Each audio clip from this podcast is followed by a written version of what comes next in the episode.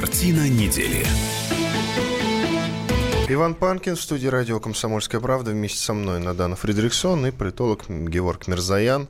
Начнем с трагической новости. Российский рэп-исполнитель Кирилл Талмацкий, известный под псевдонимом Децл, скончался сегодня от остановки сердца. Об этом сообщают «Известия». Первыми сообщили «Известия» со ссылкой на его концертного директора, музыканта Павла Беленца. По его словам, Децл выступал в Ижевске. После концерта он пошел в гримерку, а через несколько минут ему стало плохо. Предварительная информация, у него произошла остановка сердца, и он умер, сказал Беленец. Есть реакция ну, у ре... вас, реакция коллеги. есть. 35 лет ему было. Он практически плюс-минус Георгом наш ровесник. Вот мы до эфира поговорили. Я и он в школе слушали творчество Децла. Конечно. Честно говоря, я и поверить, так, и подумать даже не могла бы тогда, что и спустя непродолжительное время я буду сидеть на радио и обсуждать то, что он умер. Вот это, конечно, Шокирует. И новость, конечно, трагическая. Это какой-то, какая-то часть нашего детства умерла, да, при том, что я рэп вообще не люблю. И при том, что как бы Децл, ну, по уровню интеллектуального рэпа, конечно, до Эминема не дотягивал. Но, тем не менее, это часть детства, это какие-то светлые, даже, как ни странно, воспоминания, да, танцы полным ходом и так да. далее, и так далее. Большое, большое соболезнование всем его родным, близким. Э, я думаю, что не только у меня и у Наданы, но и у многих других россиян тоже что-то внутри, какая-то частичка нашего детства исчезла вместе с господином Талмацким. Но это голос нашего поколения, тут уж как не крути. В, в конце нашего эфира обязательно поставим э, подборку из самых известных его песен. Угу. А пока продолжаем. Самая громкая тема этой недели – это, конечно, задержание члена Совета Федерации, то есть сенатора Рауфа Арашукова. Хронология, собственно, э, такая. Его задержали прямо в зале заседания Совета Федерации. Его подозревают в убийствах. Как задерживали? За несколько минут, минут до начала заседания Совета Федерации онлайн-трансляцию для прессы, насколько я помню, неожиданно прервали, а заседание объявили закрытым. Вход в зал заседания был перекрыт сотрудниками Федеральной службы охраны, ну, то есть э, ФСО. А, РБК сообщил, что в зал заседания вошли э, генпрокурор России Юрий Чайка и глава СКР, то есть Следственного комитета России Александр Бастрыкин. Он зачитал проект постановления о снятии неприкосновенности Сарашукова. Понятно, что у сенаторов, у депутатов есть так называемая депутатская неприкосновенность. А, сенатор, однако, побежал вверх, а, по по лестнице, вот зал заседаний, вот. Но Валентина Матвиенко в этот момент вмешалась, она посоветовала ему а, по, по громкой связи через микрофон не сопротивляться. Рашуков был задержан. Решение о лишении Рашукова неприкосновенности в Совете Федерации было принято единогласно. А почему вы смеетесь, Надана? Потому что огромное количество анекдотов уже и фотожаб пошло по этой теме. Дело даже не в этом, просто вот пока Иван описывал хронологию событий, вы понимаете, что это какая-то гоголевская пьеса. Просто, понимаешь, перебежку с Чеховым. Так в жизни, ну, не бывает. Понимаешь, сенатор бывает. побежал, госпожа Матвеенко. Потому что он не знал русский язык, как мы понимаем. Да, подождите, не, не сбивайте людей. Давайте по порядку все И побежал единственный при этом. А, ему, я напомню, Рау, Раулю Арашукову, ему 32 года. Вот это один из самых интересных это моментов. Рауль Куда более интересный, чем, он, чем то, что он не знает, э, значит, чем то, что он не знает русский язык.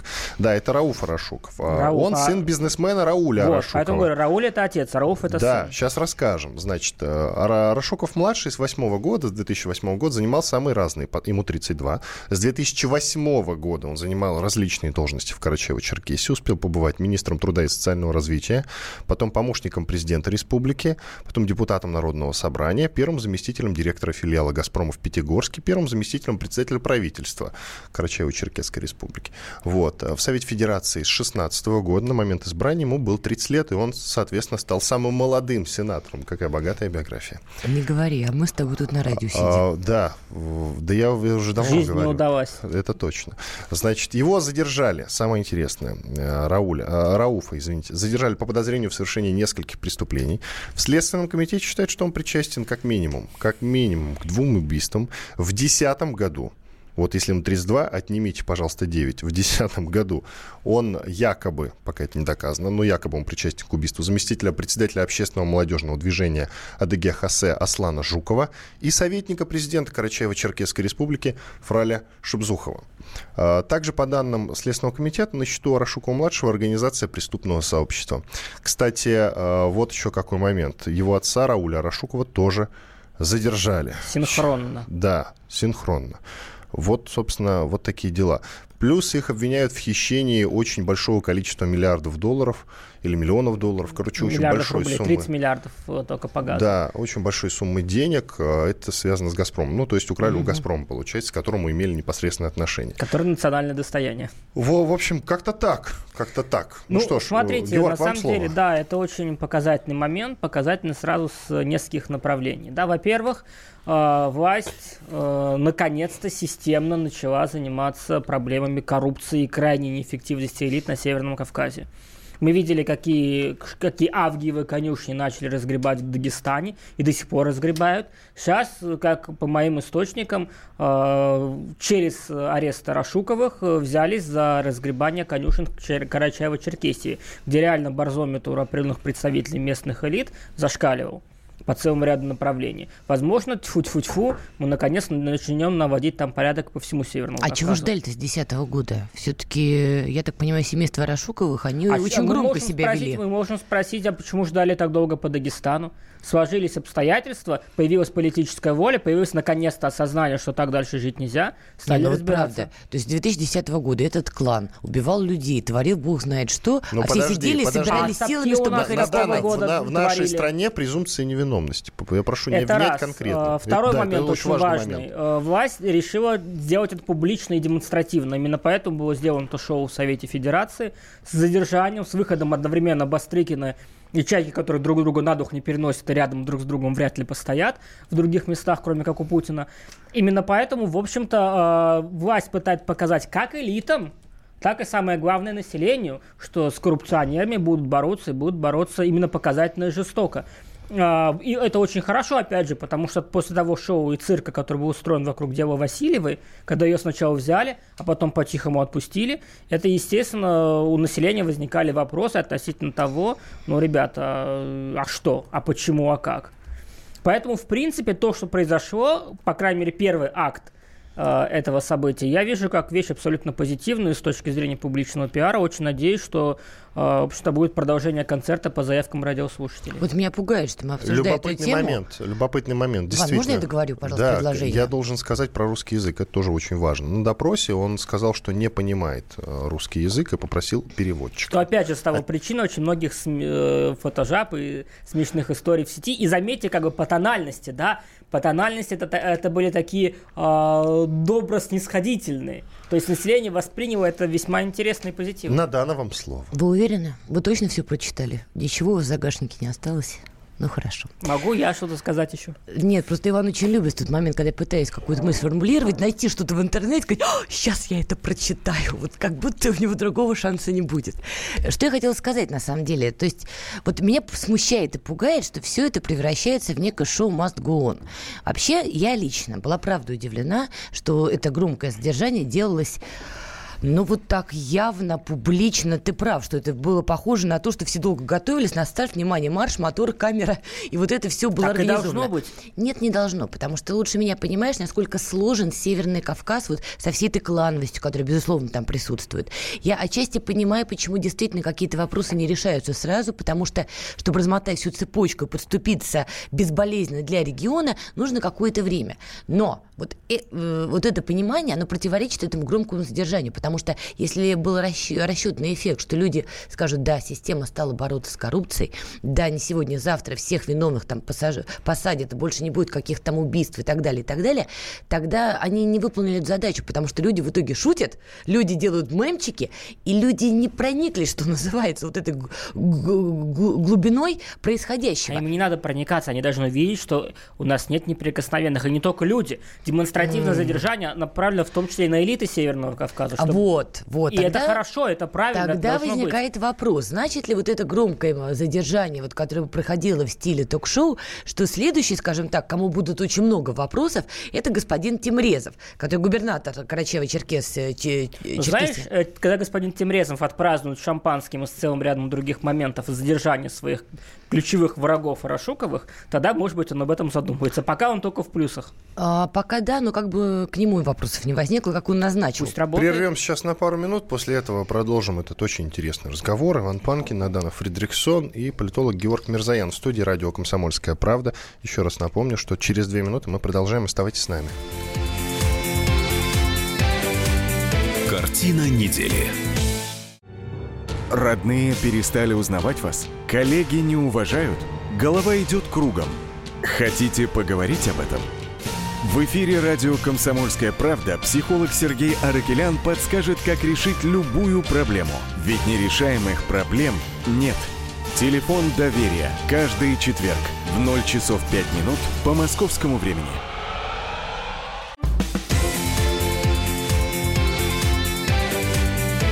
Картина недели.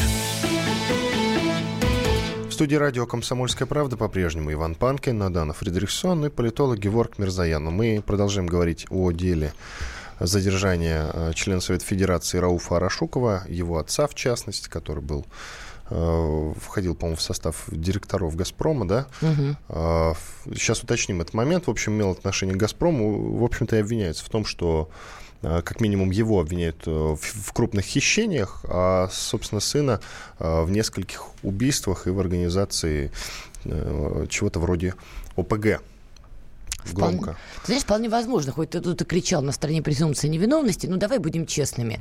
Люди, людей, которые не виноваты в том, что ты перечислил, вот так не задерживают. Значит, наверное, у следствия были серьезные основания предполагать, что действительно младший занимался убийствами, а старший воровством, а может быть, еще это было как-то сопряжено друг с другом. Я Но против конкретных обвинений сейчас. Вот давайте дождемся, собственно, ну, решения суда, а как знаешь, полагается. а в данном случае нет, потому что, опять же, если было бы задержание так тихонечко, мы по факту узнали, ну да, кого-то там задержали, ведется следствие, да, я с тобой бы согласилась. Но когда я вижу то, что я вижу, понимаешь, когда госпожа Матвиенко останавливает убегающего Рашукова, значит, прерывается заседание, заходит вот Вострекиной чайкой, все это происходит, слушай, ну это должны быть, правда, очень веские основания. Вряд я ли не, только я, за я то, что, что украли 2 рубля. Вот за 2 рубля понимаешь, такое не устраивает. Я предлагаю послушать э, председателя Совета Федерации Валентину Матвиенко. Она в каком-то смысле участник всего этого события, потому что именно она рекомендовала Рауфу Во. Э, да, не сопротивляться.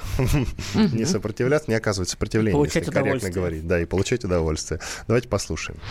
Хочу особо подчеркнуть, что те события, о которых идет речь, и в чем обвиняется господин Арашуков, происходили до того, как он был назначен членом Совета Федерации от исполнительной власти Карачаево-Черкесской Республики. Мы утром получили представление прокурора и в соответствии с нашим регламентом выполнили все необходимые процедуры, в том числе, как полагается, при представлении о лишении статуса неприкосновенности мы обязаны рассмотреть на ближайшем заседании Поэтому вопрос был внесен дополнительно в повестку дня. Предъявлены серьезнейшие обвинения. Дальше следственные органы будут вести это уголовное дело. Валентин Матвиенко, председатель Совета Федерации. Я напомню, что неприкосновенность э, с обоих, э, и с отца, и с сына снята. Ну, сын точно, да? Да, не, на нем вот. под следствием, да, поэтому... поэтому, конечно. Э, давайте послушаем Георгия Бофта, известного политолога. На Северном Кавказе происходит большое воровство газа. И Рашуков-старший стоял вряд ли во главе, но был частью, важной частью этой системы воровства газа. Поэтому это все из-за газа, а не из-за того, что там замочили каких-то двух активистов 8 лет назад. Причем вот э, я так понимаю, что по объемам это сравнимо с э, транзитом газа через Украину. Кстати говоря, долг населения страны по газу, э, по платежам где-то порядка чуть менее 40 миллиардов рублей. То есть вот то, сколько Арашурков украл, можно все эти долги погасить вылечить за раз. Георгий Бофт, известный российский политолог. Но очень печально, если он действительно прав в той части, что дело только в газе и не имеет никакого отношения к обвинениям в убийстве активистов. Нет, вот это было бы очень одну печально. секундочку. Ты же помнишь, как задерживали знаменитого Аль Капона, да? Ему же ну, как что вчера вменили? Было. Да, ну я так и понял. А ему же вменили что? Ему вменили то, что могли доказать. То есть ему вменили э, уклонение от уплаты налогов, Потому что только их и смогли доказать. То же самое по Арашукову. Там много что, может быть, человек наделал прекрасного в своей жизни. И наверняка ну, можно вопрос... было доказать, если бы вовремя среагировали. Просто кто-то, видимо, в свое время откупался, да, кто-то, нас... видимо, э, был не против, чтобы его подкупали, понимаешь? И в результате убийство людей может остаться безнаказанным. Потому что их осудят, возможно, только по вопросу воровства народного Мы достояния Мы с тобой живем газа. не в прекрасном далеко. Мы с тобой живем в реальном мире. И в реальном мире не бывает что добро и справедливость всегда побеждают а в реальном сразу мире бывает, что не знающий языка человек становится а кто сенатором? тебе сказал, что он не знает язык? Он, он просто затягивает процедуру. Он сказал. Слушай, как будто ты не знаешь, что в целом ряде, скажем так, ситуаций, когда иностранца судят, даже знающего язык, он призывает переводчика, ага. чтобы тем самым затянуть процедуру. То есть он Пушкина цитировал, цитировал закрытыми глазами, а тут бац и забыл, Я не знаю, затянуть. он цитировал с, с открытыми или закрытыми да, глазами, но воровал он и разговаривал с своим Перестань, пожалуйста, ну вот человек, у которого образование, как мы в итоге выяснили все дружно, там, по-моему, 6 классов, и что, называется. Он не умеет церковно-приходских. Ты знаешь, скорее всего, да. Ой, не надо. Скорее Знаешь, всего, он очень э, плохо говорит на русском. «Комсомольской правды» можно найти на сайте kp.ru. Нам удалось, э, «Комсомольской правде» удалось связаться с его первой учительницей. И она э, неплохого мнения о нем. И она говорит, что не верит, ну, понятно, что не верит, что он не знает А русский, что она потому что должна она была с ним сказать? общается. Вань, ты не забываешь, что у семейства Рашуковых еще есть друзья, знакомые, подчиненные. И, как ты справедливо сказал, следствие еще идет. А если не сегодня, завтра их отпустят? А если не сегодня, завтра они решат вот какие-то возникшие претензии к нему государства? И что? Вот она сейчас наговорит на него что-то, возможно, даже правду, а их завтра отпускают. Да, да, заметьте, очень многие люди уже публично сейчас открещиваются от потому что прекрасно понимают, А вот это, кстати, идет. то, чего я никогда не понимала, потому что, ну, если уж вы находили в себе силы и мужество фотографироваться с каким-то непонятным сенатором для вас, да? Ездить ну, вот с ним в Бамонду, отпуск да. вместе. Ну, какое дело бомонду до какого-то бородатого сенатора? Нет, они с ним, значит, в десна целуются, они с ним, значит, фотогра- фотографируются, потому что, ну, богатый сенатор и деньги тратит в том числе на бизнес своей жены по а, фэйшн-моде. Понимаешь, у них не возникает вопросов, откуда у бедного сенатора такие Да, деньги. да, это а теперь шоу-биз дружно. во всей своей гнилости. Понимаешь, это шоу-бизнес. Понимаешь, Они это- такие. Ты с таким Что знанием дела взять? говоришь, а тебя тоже отворачивался шоу-бизнес за какие-то твои дела. Когда постригся.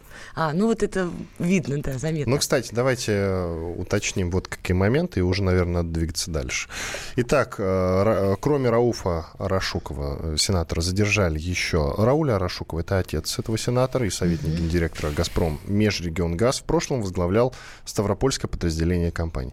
Руслан Арашуков, э, племянник Рауля и глава Астраханского подразделения «Газпром Межрегионгаз». В прошлом возглавлял Пятигорское и Майкопское подразделение. А Гузер э, Хашукаев, помощник сенатора Арашукова и глава филиала «Газпром Межрегионгаз» в минеральных водах, бывший гендиректор черкесского подразделения «Газпром Межрегионгаз». Игорь Травинов, гендиректор Ставропольского подразделения «Газпром Межрегионгаз». И еще Николай Романов, заместитель Травинова в Ставропольском филиале «Газпо- «Газпром газораспределения», бывший гендиректор Ставропольского подразделения «Газпром Межре- Межрегионгаз».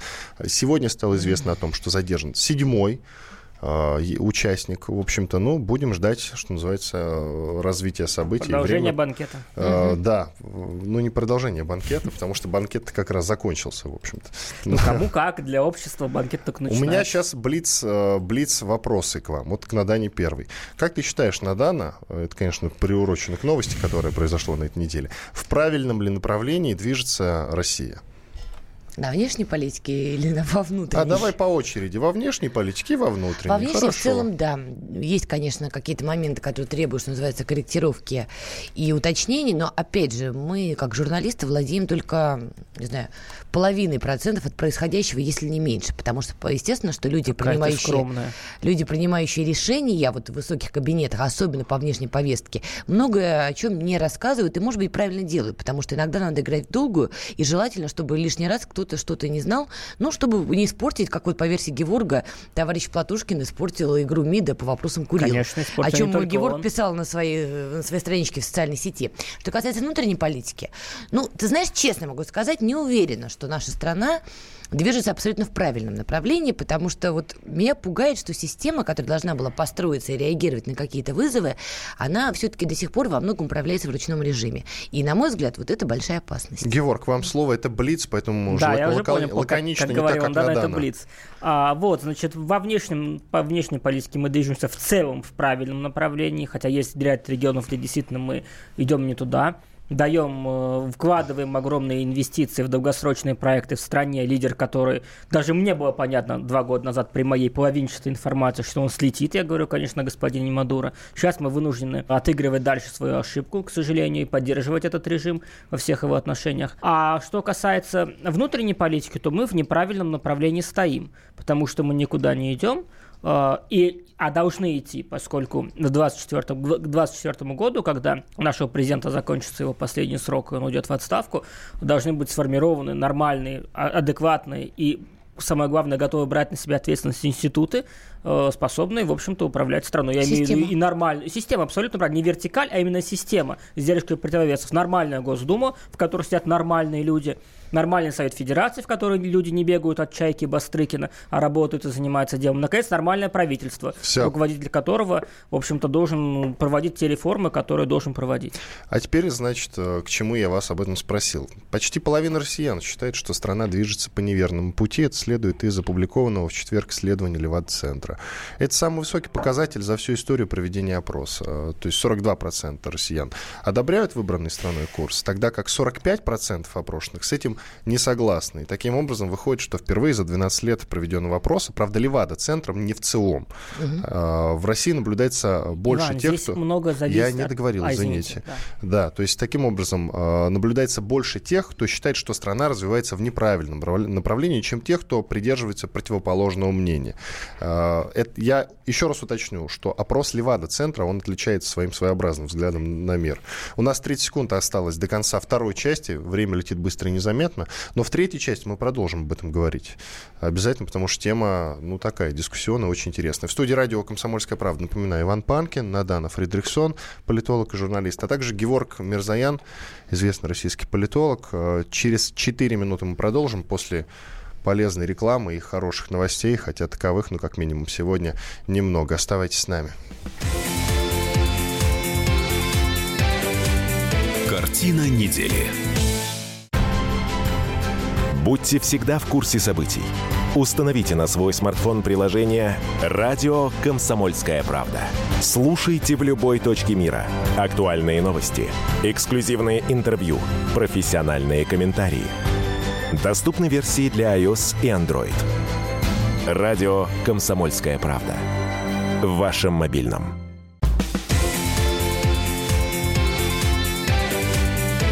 Картина недели. Иван Панкин, Надана Фридрихсон и политолог Георг Мирзаян. Мы продолжаем. Хотелось бы говорить о том, что Россия э, движется по неправильному пути или по правильному пути. Это тема дискуссии, основана она на опросе Левада-центра. Левада-центр э, на этой неделе опубликовал значит, свое исследование. Э, штука в том, что 42% россиян одобряют выбранный страной курс, тогда как 45% опрошенных с этим не согласны. Выходит, что впервые за 12 лет проведения опроса, ну, Левада центром, во всяком случае, в России наблюдается больше тех, кто считает, что страна развивается в, неправильном, э, в неправильном направлении, чем тех, кто придерживается противоположного мнения. Вот такие дела. Я в очередной раз даю отсылку к тому, что Левада-центр — это не в ЦИОМ, и в ЦИОМ это не Левада-центр. То есть, если... Вот как правильно разделить, коллеги, помогите. У, у ВЦИОМа, значит, более патриотический взгляд на мир, а у Левада, наоборот, э, значит, да. такой либеральный, оппозиционный. Смотрите, правильно? Значит, во-первых, ну да, естественно. У них, они, и они так, соответственно, и проводят опросы. В принципе, в вопросах очень много зависит, э, как бы эти опросы зависят от двух вещей. Во-первых, от постановки, извините за тавтологию вопроса. Вот у нас была недавно ситуация, когда э, вся наша э, демшизоидная, извините, оппозиция орала на каждом углу, что рейтинг э, доверия к Путину упал до 35%, угу, было, было. и он Кричали. вообще ничто, никак, и нигде, вот, только треть населения поддерживает президента. Это не так, это вранье. И пользовались еще тем моментом, что якобы Курилы могут передать. Да, да? это на вранье, потому особенно. что они путают рейтинг доверия и рейтинг одобрения. Рейтинг одобрения Путина за 60%. Рейтинг доверия считается совсем по-другому принципу 35% людей а, доверяют Путину в первую очередь, но при этом лишь 6% в рамках этих рейтингов ему не доверяют. Поэтому, извините, этот рейтинг я могу трактовать как 94% доверяют Путину. Это совершенно другие типы рейтингов. Они намеренно смешивают одобрение и доверие. Раз. Два, естественно, э, все зависит от того, в каких условиях вы проводите опрос. Вот я, значит, сейчас открыл Левада-центр, я открыл, э, скажем так, э, статистику всех этих опросов по годам, да, э, действительно за 20 лет э, самый высокий рейтинг, но 21 год назад, то есть в 99 году, э, даже так, 20 лет считать, в 99 году рейтинг э, «Дела идут в правильном направлении», так считало лишь 7% россиян. Так вот, между прочим. А так, в принципе, он всегда э, колебался там в районе 40-50, там редко доходил до 60, и сейчас 42% считают, что в правильном, 45% считают по неверному пути мы идем.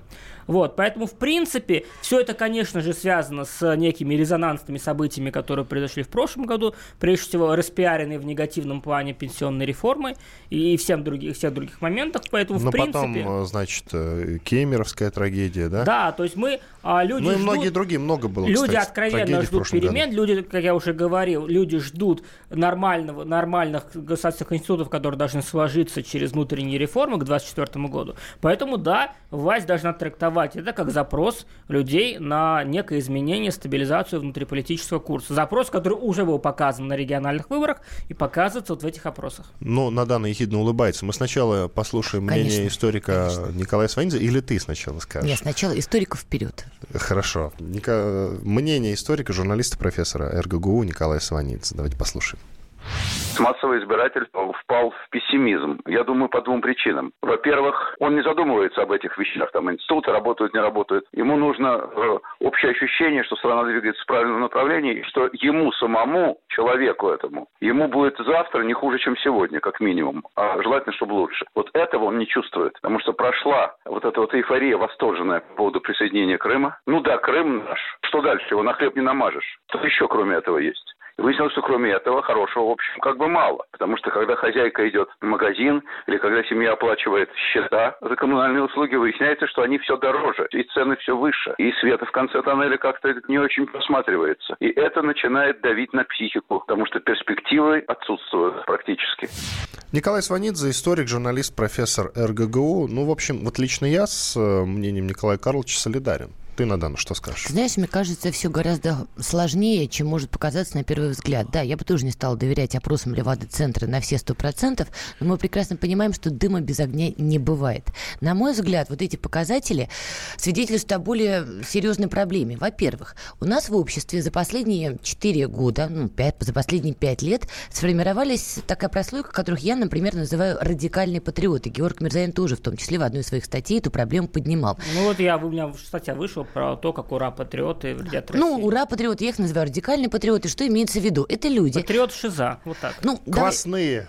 Давайте Нет, конкретнее. это не квасные. Смотрите, это, это, хуже. это та категория людей, которые после крымского референдума писали в своих социальных сетях, а следующую присоединим Одессу, а следующую там Киев, а дойдем до Аляску Вашингтона. вернем. Аляску да. вернем, до Вашингтона Форт дойдем. Калифорнии, там Гавайи, они, все, они что когда-то было связано с Россией. Они же устраивали эти чудовищные митинги. Владимир Владимирович, только приказ, ждем и дождемся вашего ФАС, кричали они на улице. И действительно у них был запрос на то, чтобы теперь Россия, как э, большой медведь, пошла в неизвестном направлении и все, значит, хватала и тащила в свою берлогу. Но этого не произошло. Они ждали, ждали, ждали, ждали, ждали. Они это писали но сейчас у них тотальное разочарование.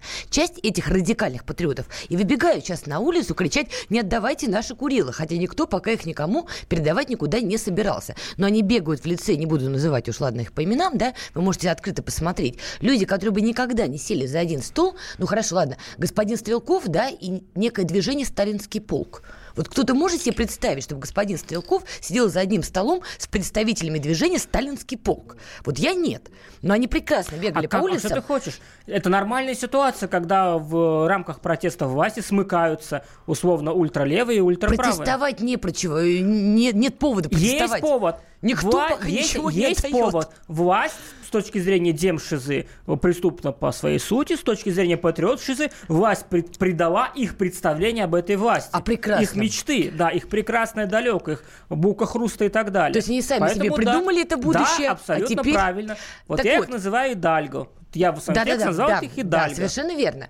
Только, как ты правильно написал в своей статье, если там в испанской истории этих Хидальго можно было куда-нибудь отправить подальше, Новый покорять, свет, да. покорять новые миры, что называется, то сейчас с этим у нас в России проблема. Я к чему веду? Эти люди, это не просто какие-то там дяди, тети непонятные с нашего двора, неизвестные. Это во многом люди узнаваемые, которые тоже формируют общественное мнение. И более того, им верят, понимаешь? Им верят, им да, верят. совершенно верно. Когда условный господин Платошкин орет про то, что Путин собирается сдавать Курилы, ему верят верит, потому что у него образ типа патриота. А если условно, там, не знаю, Навальный будет об этом орать, большинство людей ему не поверит, потому что они понимают, вот. что Навальный лжец. Поэтому вся его пропаганда, основанная на сектантстве, она уходит в никуда. Когда этим занимается тут, господин конечно. Платошкин, то Платошкин, ну почти да. никуда. Когда этим занимаются ура-патриоты или патриот Шиза, люди им верят, потому что считают их своими, родными, и, в общем-то, э, их информацию воспринимают без блоков и барьеров. Напомните, кто такой Платошкин, чтобы слушатели ну, понимали. Ну, это ура-патриот, э, Бывший дипломат, да, который э, сейчас занимается,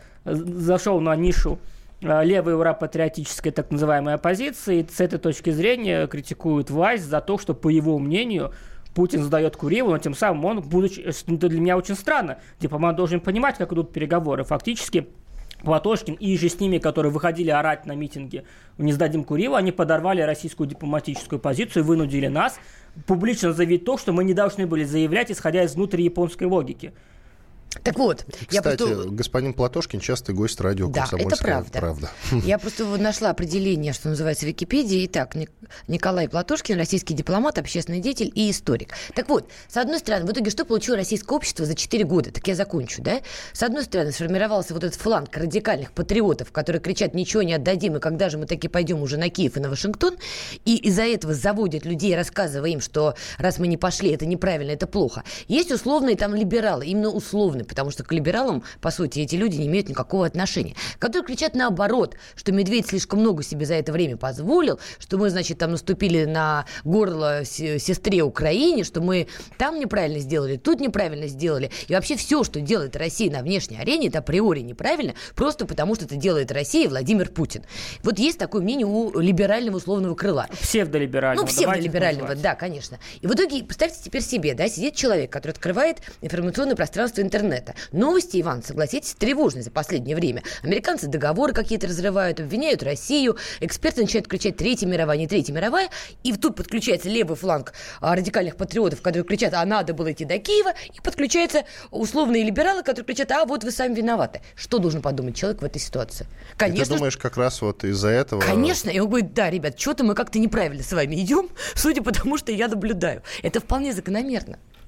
Ну что ж, тогда все еще печальнее.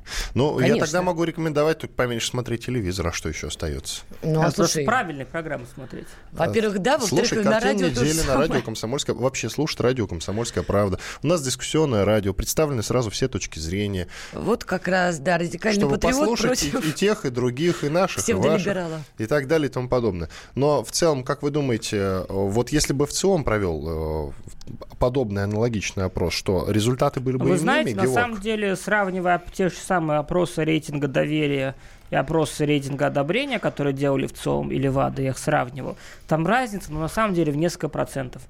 При правильно, при одинаково заданном вопросе разница в несколько процентов. Но, понимаете, вы можете задать вопрос по-разному. Опять же, опросы можно трактовать по-разному. Люди, которые не умеют читать соцопросы, могут, опять же, увидеть, с одной стороны, что Путину доверяет всего лишь 36% россиян, и они будут неправы. И они могут говорить, что Путину не доверяет лишь 6% россиян, и опять же, они будут неправы, потому что это очень специфический опрос.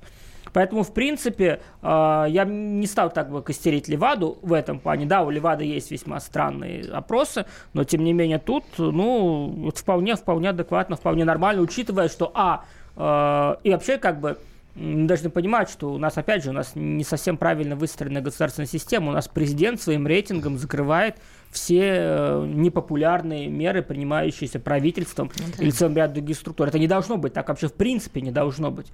Но Путин этим занимается именно потому, что Путин сформировал вертикаль власти, но он не сформировал горизонталь власти. И, и в этом вся проблема сейчас. Нам нужно сформировать ее до 2024 года, иначе будет плохо. Ну тогда отодвинем в ЦИОМ и сосредоточимся на Леваде. А если вот, ну, через какое-то время они снова проведут аналогичный вопрос, ну, чтобы как-то динамику проследить, да? Ну, будет хуже. Как вы считаете, будет хуже, Надана? Ну, вот если я права и причина именно в том, вот что я обозначила, то будет хуже, потому что крики с обеих сторон сейчас будут усугубляться, потому что есть инфоповод, и эти опросы тоже провоцируют разную оценку. Поэтому через полгода, через год год по идее, должно быть больше количество людей, которые сказали, ой, это какой-то кошмар. Теперь коротко совсем. Блиц, у нас меньше минуты. Надана, тебя э, Левад-центр спрашивает, в, в правильном или неправильном пути движется Россия. Что ты отвечаешь? В правильном. Леваде-центр в правильном. Георг, вам слово. Ползем в правильном. Почему ползем? Ну, потому что медленно слишком. Да, хорошо. Ну, я, правда, даже не знаю, как реагировать, медленно, немедленно. Я просто не знаю, как эту категорию Иван Панкин хочет в Леваду-центр работать. Я бы Леваде-центр, да, задал бы вопрос, в каком направлении мы движемся. Блеваде-центру. Вот это было грубо. Это вы сказали. Это вы сказали, Иван, есть такой. Я Блеваде-центр. Я случайно. Извините, Леваде-центр, я не хотел. Иван Панкин, Надана Фридрихсон и Георг Мирзаян. Продолжаем, оставайтесь с нами. Картина недели. Главное аналитическое шоу страны. Михаил Юрьев, Михаил Леонтьев и я, Илья Савельев. Поговорим о главных событиях в стране и в мире. Это главтема на радио «Комсомольская правда». Только здесь политические и бизнес-инсайды, прогнозы и аналитика. А самое главное, вы тоже участвуете. Слушайте и звоните в программу «Главтема» по средам с 8 вечера по московскому времени.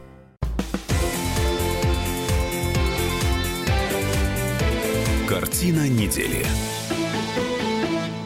Итак, четвертая часть картины недели в студии радио «Комсомольская правда» Иван Панкин, Надана Фредериксон и политолог Георг Мирзаян. Продолжаем. Ну, самое время поговорить про Украину, конечно же, куда без этой темы. А, дело в том, что к президентской гонке на Украине присоединился комик Владимир Зеленский. Многие, значит, из наших слушателей знают его по многим фильмам, которые выходили в российский прокат. Да, да. Это, по-моему, «Любовь в большом городе». Служебный играет... роман, вторая часть. Служебный вот. роман. Современное это, прочтение. Это, да, в современном прочтении жуткая, отвратительная вещь. В общем, ну, множество фильмов. Хорошо, На Украине он вообще очень популярный, собственно, артист. И вот теперь он э, стал кандидатом в президенты. Я напомню, что на втором месте, по-моему, расположилась Юлия Тимошенко. Угу, Комик Зеленский угу. внезапно выстрелил. На третьем месте находится Петр Порошенко, нынешний президент Украины. Коллеги, вопрос такой. Я напоминаю, кстати, о том, что между мной и Наданой некая дуэль. Она утверждает, что Петр, Петр Порошенко, Порошенко президент Украины, победит все-таки на выборах. Его переизберут изберут. Я же с этим мнением не согласен. Правда, я не выдвигаю конкретную кандидатуру, с учетом особенно того, что они продолжают появляться. Вот Владимир Зеленский, например, Подождите, нарисовался. И сразу внезапно... Ты будешь за меня болеть. По итогам опроса компании «Рейтинг» он внезапно вдруг стал лидером этой президентской гонки. Итак, как вы считаете, коллеги, вот первый вопрос на Дане, он вообще выгоден для России, как кандидат украинский? Вообще так вопрос ставить нельзя, потому что, к сожалению, на Украине сложились такие реалии, которые никакой кандидат не выгоден России. А это... он сказал, что он готов обсуждать, встречаться с Владимиром и Путиным. Что, что он это заявил? А Дональд Трамп свое время, когда баллотировался на пост президента Соединенных Штатов, говорил, я слышал, в Крыму люди хотели стать частью России, не понимаю, из-за чего весь сырбор. А еще Трамп говорил, когда был кандидатом на пост президента, американцы уйдут из Сирии вот прямо сейчас, прямо завтра, потому что нам там делать нечего. Вместо этого, когда Трамп стал президентом, почему-то по крымскому вопросу он больше не повторял свою позицию, а перед тем, как вывести американские войска из Сирии, пару раз, по-моему, долбанул по разным точкам Сирии, в том числе Правильно по авиабазе сделал. Шайрат. Это вопрос второй. Просто есть большая разница, когда ты делаешь предвыборные заявления, и совершенно другая история, когда ты там становишься президентом, как ты действуешь. Если Зеленский становится президентом Украины, друзья мои, это катастрофа, потому что это будет публично. Уже всему миру ясно, что Украина управляется какими-то вот теневыми фигурами, потому что ну, не может актер, талантливый актер, хороший актер, быть, простите меня, президентом. Рональд Рейган. А, прости меня, при всем моем уважении, Зеленский не Рональд Рейган. Сказал, а почему? привел актера. Да, Рональд Рейган вообще на самом деле самый популярный президент США. Угу. И все-таки Зеленский Значит, не Рональд теперь... Рейган, и времена да. сейчас не такие. Теперь... Не может он быть президентом. Георг, вам слово. А, значит, э, смотрите, значит, во-первых, Иван, а вы считаете, кто будет... Э, я сказал, что я не склоняюсь ни к одной из кандидатур.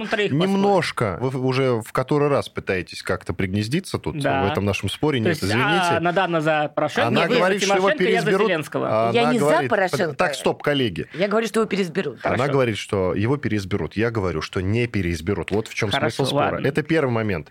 Я склоняюсь, что если не появится громкий вот кандидат, кроме Зеленского, а я еще несколько лет назад назад при Надане в ее программе, в процессе, говорил о том, что появится некий кандидат, который выстрелит. Как минимум уже нарисовался Зеленский. Угу. Мой прогноз уже сбылся. Надан должна это помнить. Это, это я Это было год-полтора назад в программе «Процесс». Смотрите, может нарисоваться еще какой-то настоящий кандидат, уже не Зеленский, а местный журналист Гордон украинский предлагает какого-то уважаемого человека. Вот он говорит, если он станет, он обязательно победит и будет хорошим президентом. Я не помню него фамилии. Я склоняюсь, если вам интересно мое мнение, что победит Юлия Тимошенко. Склоняюсь, но не ставлю на нее. Когда э, у вас есть два кандидата с огромным антирейтингом, всегда есть огромное пространство и возможность для появления какого-нибудь вменяемого кандидата, который просто приемлем для всех. Именно поэтому, если бы кто-то из третьих, более-менее третья сила, более-менее вменяемого вмешалась бы в спор Хиллари Клинтон и Дональда Трампа на общих выборах, она бы победила. Потому что и у Трампа, и у Хиллари э, антирейтинг зашкаливал в районе 50%. Это очень много. Именно поэтому Зеленский выстрелил. Он первый взял вот эти голоса. Возьмет ли другой большой вопрос. А почему Значит, Зеленский? Почему не любой другой Потому кандидат? что Зеленский это популярный кандидат, пользующийся... Ну а... что не Гордон? Он тоже популярный а журналист. А Гордон, извините, человек замазанный в политике. Зеленский, он у него о нем скорее Нет, положительно во-первых, Гордон не баллотируется. Гордон людей. предложил к кандидатуру. Я не Гордон... Другая история. Теперь давайте по предвыборным обещаниям. Да? А, мы должны четко понимать, что есть кандидаты, которые обещают что-то, приходя во власть, они об этом забывают, а есть те, кто, приходя во власть, исполняет свои обещания, просто делают это не прямо и не сразу, как делает Трамп. Трамп исполняет все свои обязательства, так что не надо. Трамп начал вывод войск из Сирии готовить в начале 17 года. Если ты, и сейчас ты за этим следил, Венесуэлу. Вот-вот-вот. Венесуэла это другая уже история. Венесуэла начала готовиться еще когда Чавес пришел к власти и начал там Самое главное, страдать. что Трамп хороший, мы поняли, да. Он умный, Понятно. и он нам очень выгоден. Так что не надо нашего Давайте про Зеленского, капитана Дональда. Это вы психологу расскажете уже на приеме, да. Давайте про Зеленского. А, Зеленский действительно, у него большие шансы, если он войдет во второй тур. Потому что если он входит во второй тур с Юлей, да, у Юли огромный антирейтинг, люди просто будут голосовать за Зеленского против Юли. Но у нее, кроме антирейтинга, другой рейтинг высокий, она же на втором а месте Юля антирейтинг, то есть людей, которые, люди, которые Юлю на дух не переносят, гораздо больше, чем те, которые Юли восторгаются. Но это не значит, что она не сможет победить. См- она сможет победить, если опять же повторится такая же история, как была в США в 2016 году, когда два кандидата соревновались антирейтингами. Победил Трамп только потому, что для, многих, для большинства людей он был менее отвратен, чем Хиллари. Да дело не в том, вот. за кого Теперь по поводу люди. того, что, Голоса что лучше украинцев нам. вообще никого там не интересует. Интересует, надо Кого? Ты, Фиртыша интересует. Ты, как очень Кого? многие Ахметова другие интересует. российские ура-патриоты, преуменьшаешь внутриполитические расклады, преуменьшаешь мнение населения, считаешь, что там как бы все, все кукловоды всем управляют. Это не так. Не, Люди реально приходят и голосуют. Есть три олигарха. И это не секрет ни для кого, которые действительно решают очень многие вопросы слугу народа в украинской политике. Тремя олигархами. Нет, есть просто объективная реальность. Или это Ахметов, это Фиртыш и это Коломойский. Эти люди, так или иначе, были замешаны в том, что началась гражданская война так на Украине. До и не из-за русского Порошенко. языка, а потому что у них были так свои бизнес-разборки. Порошенко. Да, Порошенко внес свои, скажем так, коррективы в эту систему. Ты не забывай, пожалуйста, что вот среди вот этих олигархов есть те, кто хочет Порошенко в итоге задушить, потому что он попытался стать главным олигархом в стране, но есть те, кто готов его поддержать, потому что Порошенко готов с ними торговаться, в том числе по вопросам войны и мира в отношении Донбасса. Есть колоссальные технологии, особенно, есть. особенно применимые на Украине. Есть и вчерашний лузер голосов сегодня может стать его лидером только есть. потому, что людям правильно преподнесли информацию. Но, понимаешь, нормальные правильные технологии должны раскручиваться. До выборов осталось несколько месяцев. Я сомневаюсь, Украина что... в этом плане да, очень да, удивительная послушай, страна. ты сейчас уходишь в крайности. Нет. А, да, потому что я тебе не говорю, что от мнения олигархов ничего не зависит. Я тебе говорю, что от мнения народа тоже кое-что и достаточно многое Очень зависит. мало.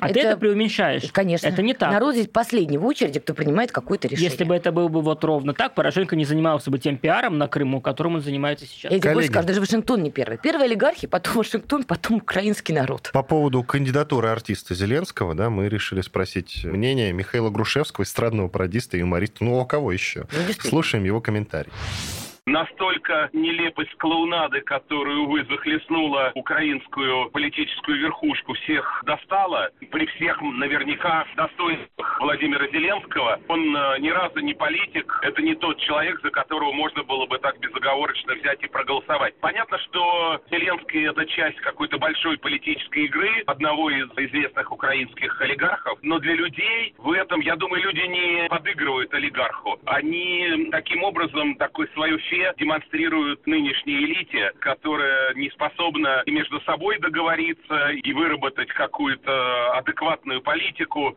Это был эстрадный пародист, юморист Михаил Грушевский. Ну, собственно, коллеги, давайте подытожим. Допустим, переизберут Порошенко. Вот он недавно сказал, что, собственно, нужен холодный, но мир с Россией. А он будет идти на мир с Россией, пусть и холодный. Ну, вообще идти как Не, он не может, конечно, идти на мир с Россией. А зачем говорить? Просто предвыборные Потому заявления? что Порошенко расширяет свою базу. База Порошенко – это радикальные ура-патриоты, которые там готовы воевать и так далее. Для них там, Порошенко сейчас свой кандидат. Он под них делал провокации в Керченском проливе и все такое. Но сейчас Порошенко понимает, что базу нужно расширять. Нужно привлекать вменяемых, так сказать, умеренных патриотов, которые готовы там противостоять России, но которые понимают, что так дальше продолжаться не может, что нужно как-то ситуацию стабилизировать.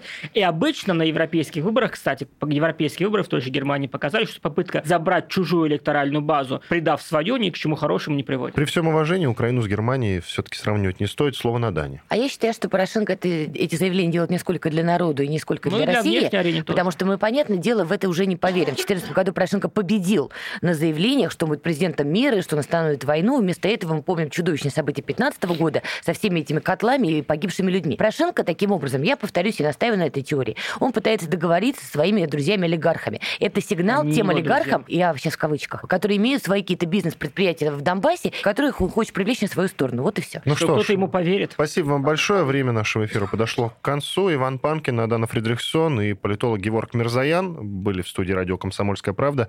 В финале, как мы и анонсировали в самом начале, когда выражали соболезнования по поводу смерти Кирилла Талмацкого, известного под творческим псевдонимом Децл, обещали поставить нарезку из самых знаменитых его песен. Вечеринка, у Децела дома гуляет, весь район гуляет, вся школа вечеринка. У Децела дома все двигают топами под музыку хип-хопа вечеринка. У Децела дома гуляет, весь район гуляет, вся школа вечеринка. У Децела дома все двигают топами под музыку хип-хопа. Организатор мне сказал, что собрались все школы. Хорошая погода пришла к нам после хип-хопа. Здесь все изменилось за последние полгода Среди народа я увидел ту девчонку Волшебную улыбку и над губой родинку Ответ на вопрос это были читаю рэп для таких,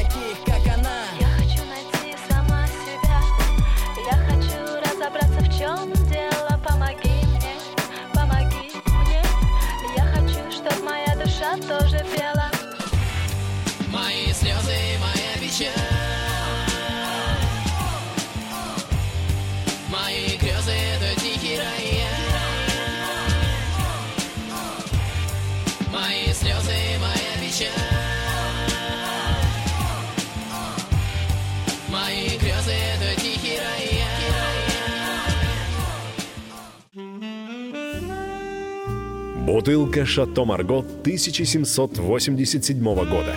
225 тысяч долларов. «Феррари 250 Теста Росса» 1957 год. 12 миллионов долларов. Картина Ван Гога «Портрет доктора Гаше» 1890 год. 80 миллионов долларов. Есть вещи, которые со временем становятся ценнее. Но информацию – лучше получать оперативно. Слушайте темы дня по будням на радио «Комсомольская правда».